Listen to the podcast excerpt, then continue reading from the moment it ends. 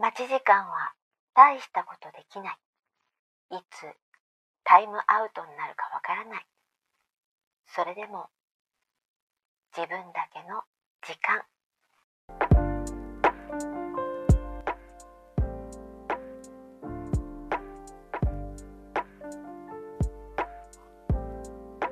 あなたも魅力の塊。改めまして、こんにちは、N です。物事をどう捉えるかで、出来事と自分の関係が随分変わるものですよね。N さん、なに真っ昼間から気取っちゃってんの？って感じなんですけども、生まれてから死ぬまでの間を一生とか生涯って言うけど、今の N にしっくりする言葉は待ち時間だなって思ったんです。待ち合わせにはプラスマイナス1分行動なので、人を待つという経験は少ない方なんですけども、まあ待つのって苦手なんですよね。並ぶのも嫌いです。唯一スーパーのレジに並ばなくちゃいけないのは、これは日々の苦行の一つです。そんなことはどうでもよくってですね。今の N にとっては生きてる時間って、この生きてる時間っていうのが、うーん、死の待ち時間っていうふうに考えるとしっくりくるんですよね。えー、まあ、控えめに言って明るくないですよね。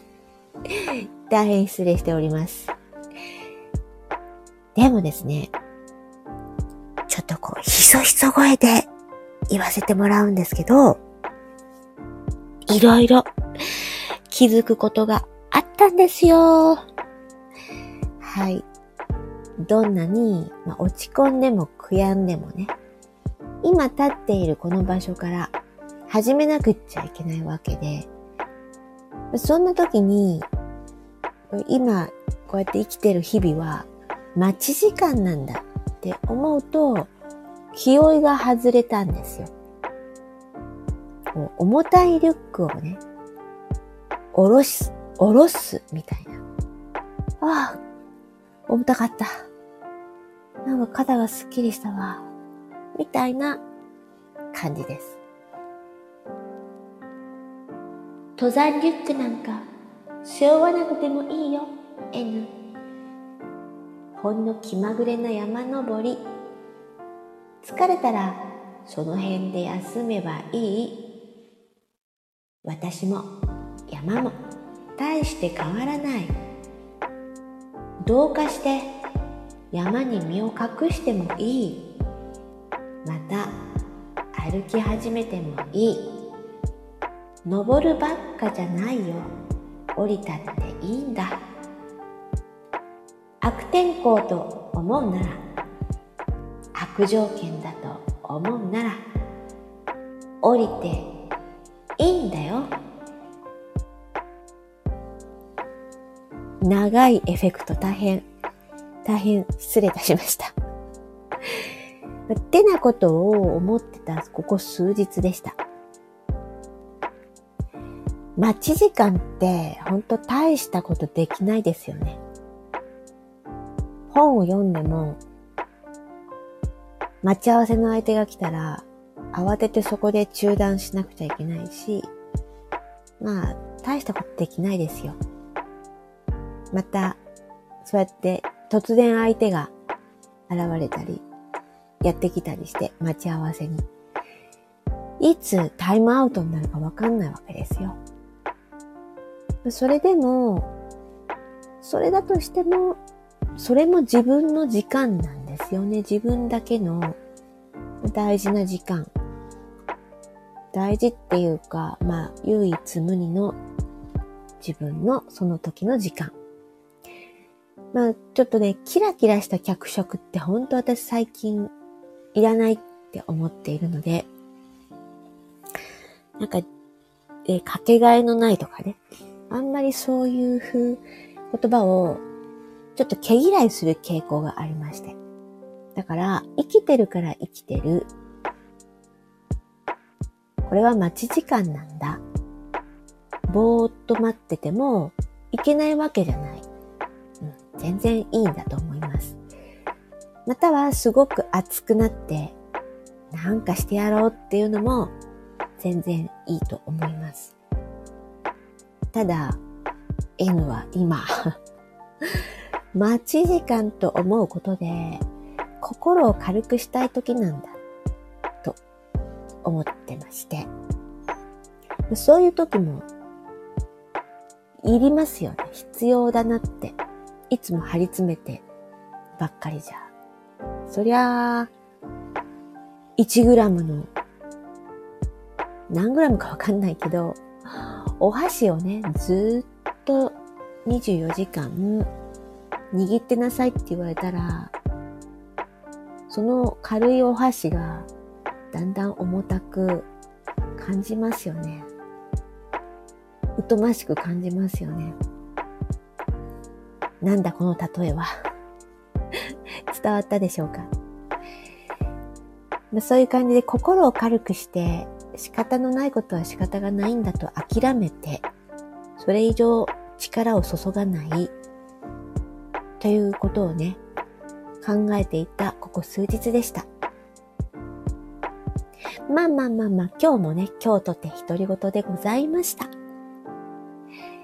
えっと、この後ですね、さらにもっと独り言を話します。話したいと思います。全然違う話題なんですけど、もう本当にこれは時間のね、もう時間が余って仕方がない。時間をどうやったら消費できるか。で、困っている方だけどうぞ。という感じです。ということで、ここでひとまず切りますね。あなたも魅力の塊、今日もありがとうございました。N でした。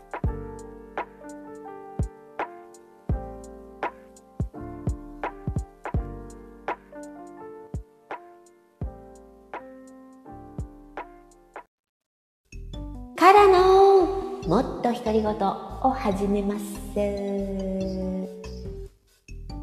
はい。ジョージョとは情緒とは何でございましょうか？情緒のアップダウン。これは私の平常運転でございます。埼玉県で小3までの子供を自宅や車に放置した場合は虐待として禁止するという条例がね、可決される見通しですっていうニュースを今朝見たんですよ。びっくりしちゃったんですけども、実際すごくそういうの今多いですよね。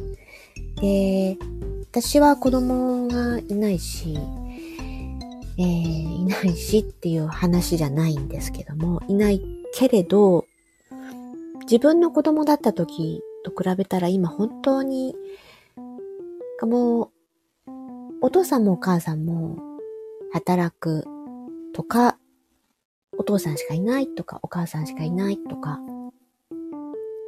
プラスおじいちゃんおばあちゃんは遠いっていうね、そういった家がやっぱ多いなって思うんですよね。田舎でも。でこの、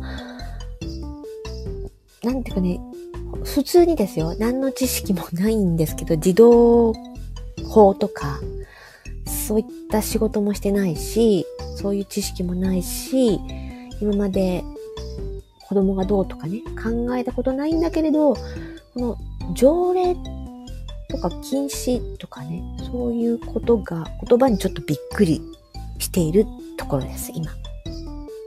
で、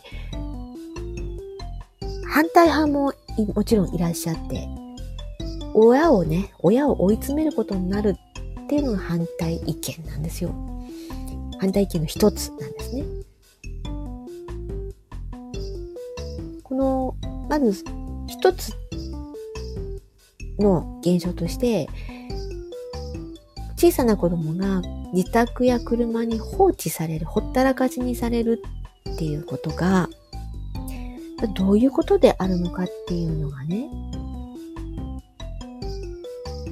やっぱり細かく、その、状況をなんか知りたいって思っていて、ちょっとの時間だから、例えば5分、10分、わかんないですよ。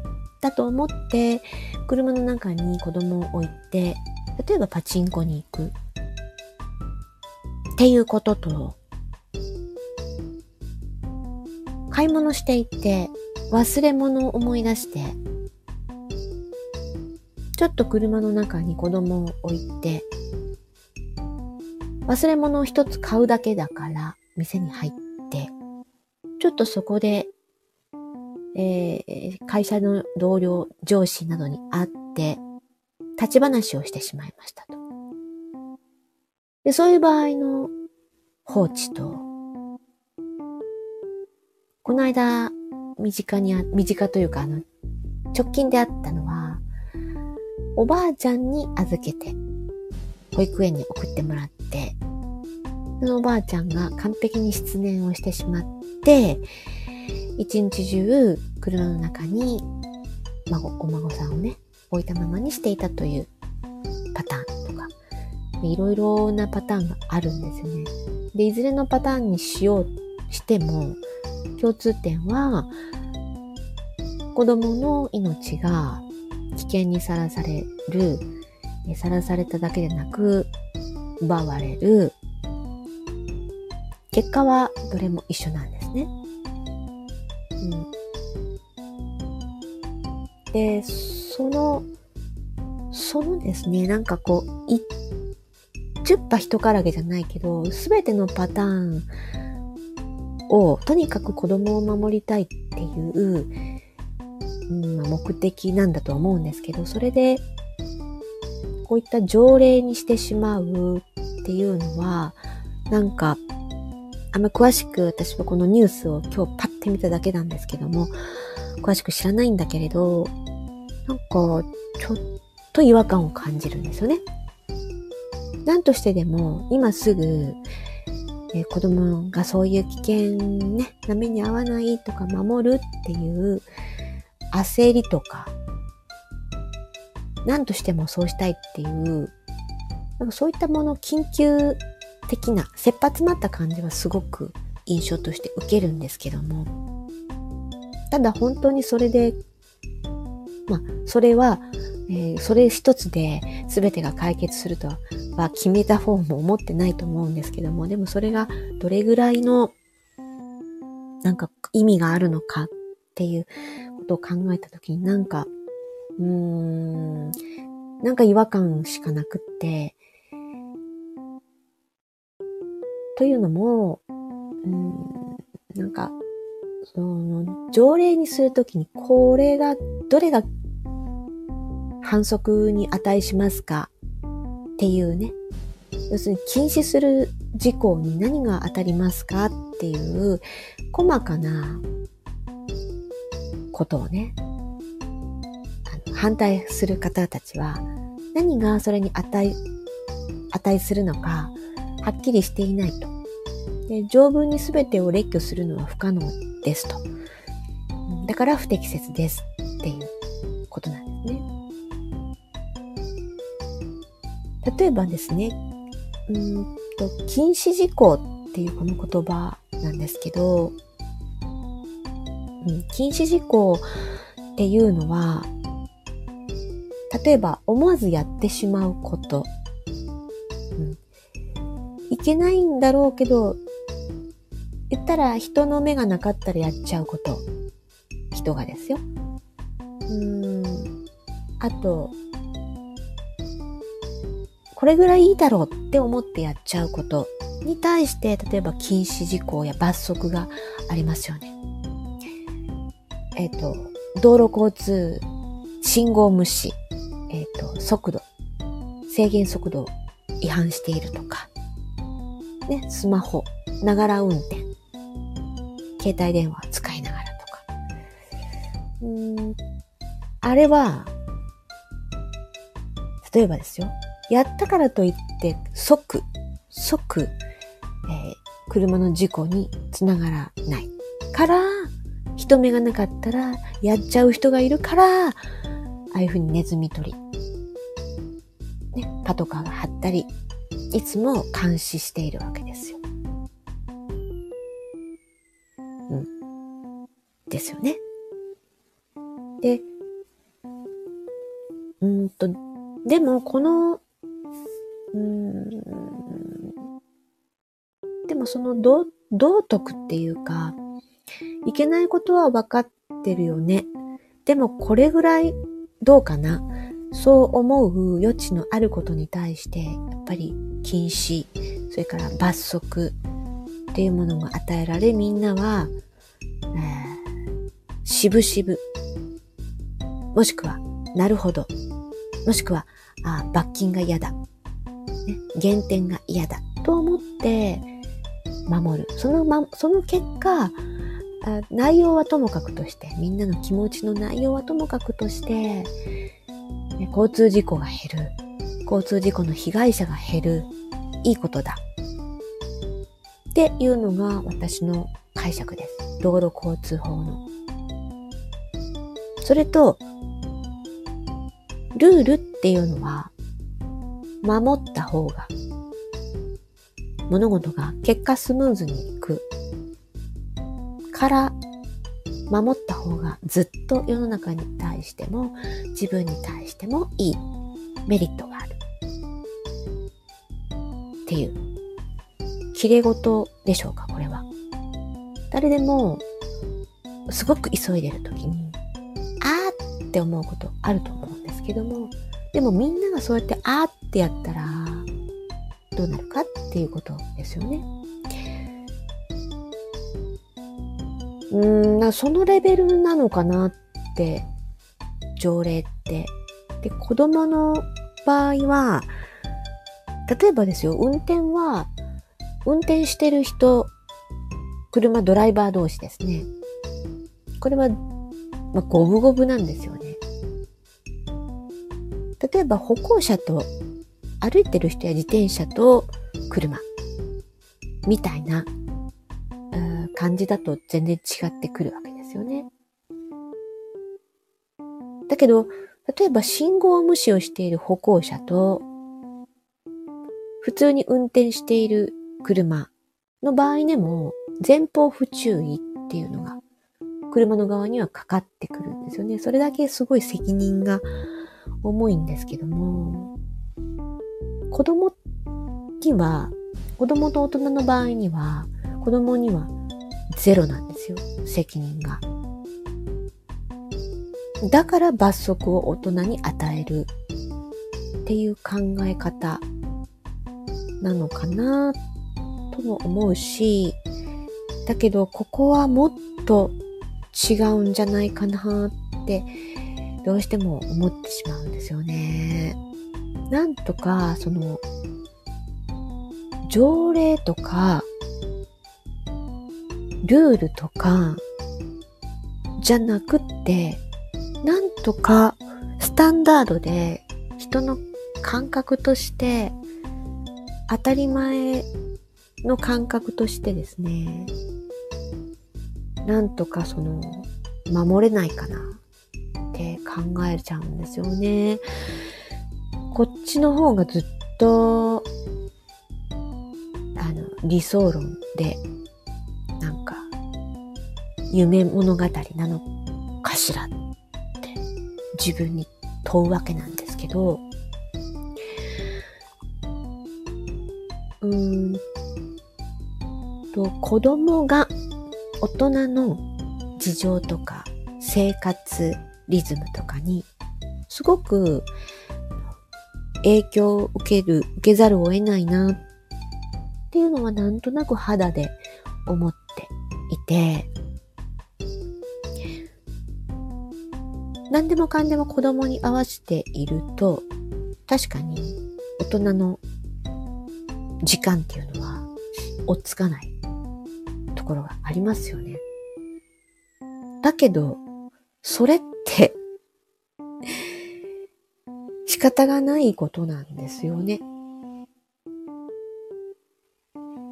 なのに、なのに、うんなのに、大人の事情を、大人の都合を、それが子供を思うからこそ、子供のためにこそ、だとしても。例えば、子供のために働いている。ね、子供のために、家族のために、家庭のために一生懸命だから、だから、言うことを聞いてね。っ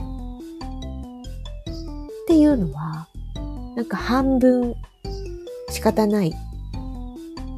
確かに、その通り。そしてもう半分は、でも、だけどっていう気持ちなんですよ。だったら、そういうのが当たり前の世の中であるならば、なんかもう世の中のシステムに、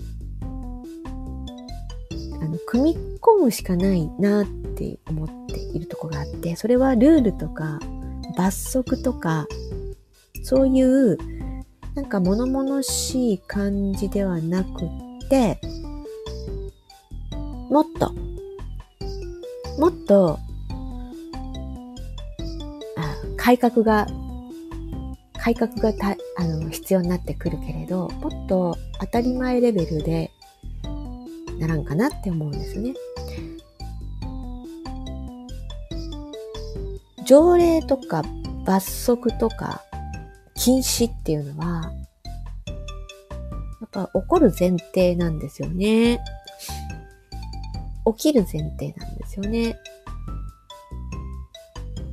だって今起きてるじゃんって言われたら確かに。なんですけど、だからその起きない前提の世の中にしていき、していければなって思うんですけど、具体的なね、具体的な、じゃあこんな対策どうですかっていうのは私には今ないので、ただ気持ちとしては、こんなことが起きない前提の世の中、人の意識、社会の意識になっていけばいいのにって思うわけなんです。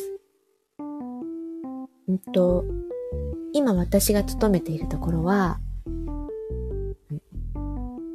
経営者のね、人の子供さんが、あの、学校が終わったら、会社に帰ってくるわけなんですね。自宅とは全然遠い敷地にある会社なんだけども、学校からは遠くないので、家ではなくて、まあ、家帰ったって誰もいないので、家ではなく、こう会社に帰ってくるわけなんです。で、幸いにも今、そういった小さな子供さんがいる従業員がいないわけで、だから今のところはその経営者の方の子供さんだけが帰ってきて、空いている、あの、会議室みたいなとこ使って、宿題をしたり、もしくは、まあ、なんか会議室もね、実はそれ、すごい私たちの仕事場の、ちょっとこうパーテーションみたいなところを隔てたところだから、まあ、同じ空間内なんですね。だかこういうのって放置にはならないと思うんですよ。なんかあったらすぐ音でわかるし、こういうのがなんか理想だなって思ってるんですよ。身近で言うと。もし今、この会社に、私の会社にですね、小さな子供さんがいる家の人が、うんと、働きに来て、土日は、私の住まいではね、地域では、保育園やってないんですよ。だから、あ、やってない。やってるとこもあるけど、すごい高いんですね、金額が。だから、土日は、働きませんと。いうのは、うちの会社は、あの受け入れられるんですね。でも、もし土日も出勤してくださいっていうのであれば、じゃあ子供を連れてっていいですかと。会社にね。それが当たり前になるといいなって思いますね。うちの会社が そうなるかどうかはわかんないです。今はまだね、従業員の人は小さな子供いないから。で、土日休んでるから、いたとしても。あ、いないからっていうか、いるんだけど。本当に赤ちゃんなので、こう細かすぎる話が。まあまあまあ、これはもっと独り言のコーナーだからいいか。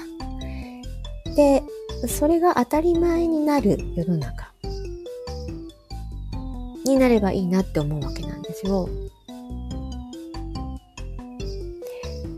保育園、託児所。それさえも難しければ、勤め先。それさえも難しかったら、そしたら社会全体。えっ、と、住まい。自治会っていうんですか？自治会。レベルで、あの、やっぱり子供っていうのが大人の事情でちょっと待っててねとか、ちょっと一人で留守番できるっていうことを余儀なくされる時代なのであれば、社会全体で、社会全体でそれを、背負っていきたい。そんな世の中が実現するためにはどうしたらいいかなって わかんないですけども、そんなことを考えた午前中だったんです。はいでもね、本当に嫌ですよ。こんなニュースは本当に嫌。そして、この条例にね、反対している、この県議員さんの親を追い詰めることになるっていう、この言葉もすごくわかりますね。例外、特別な例外は抜きにして、誰しもこんな目に自分の子供をね、合わせたくないわけですよ。それを各家庭でね、うちは一生懸命ちゃんと子供と連携してやっている、致し方ないところはあるかもしれないけれど、なんとか踏ん張ってやっている、そういう家庭を追い詰めることになるかもしれないですよね。追い詰めるよりもやっぱりみんなで分ける分ける。うん。みんなで、みんなでっていうか曖昧ですよね。社会ですよね。これ社会現象なんで、社会の責任ですよね。うん。個人が何とかするんじゃなくて、うん。そんな気がします。はい。じゃあこの辺でもっと独り言のコーナー今日は終わりたいと思います。ありがとうございました。N でした。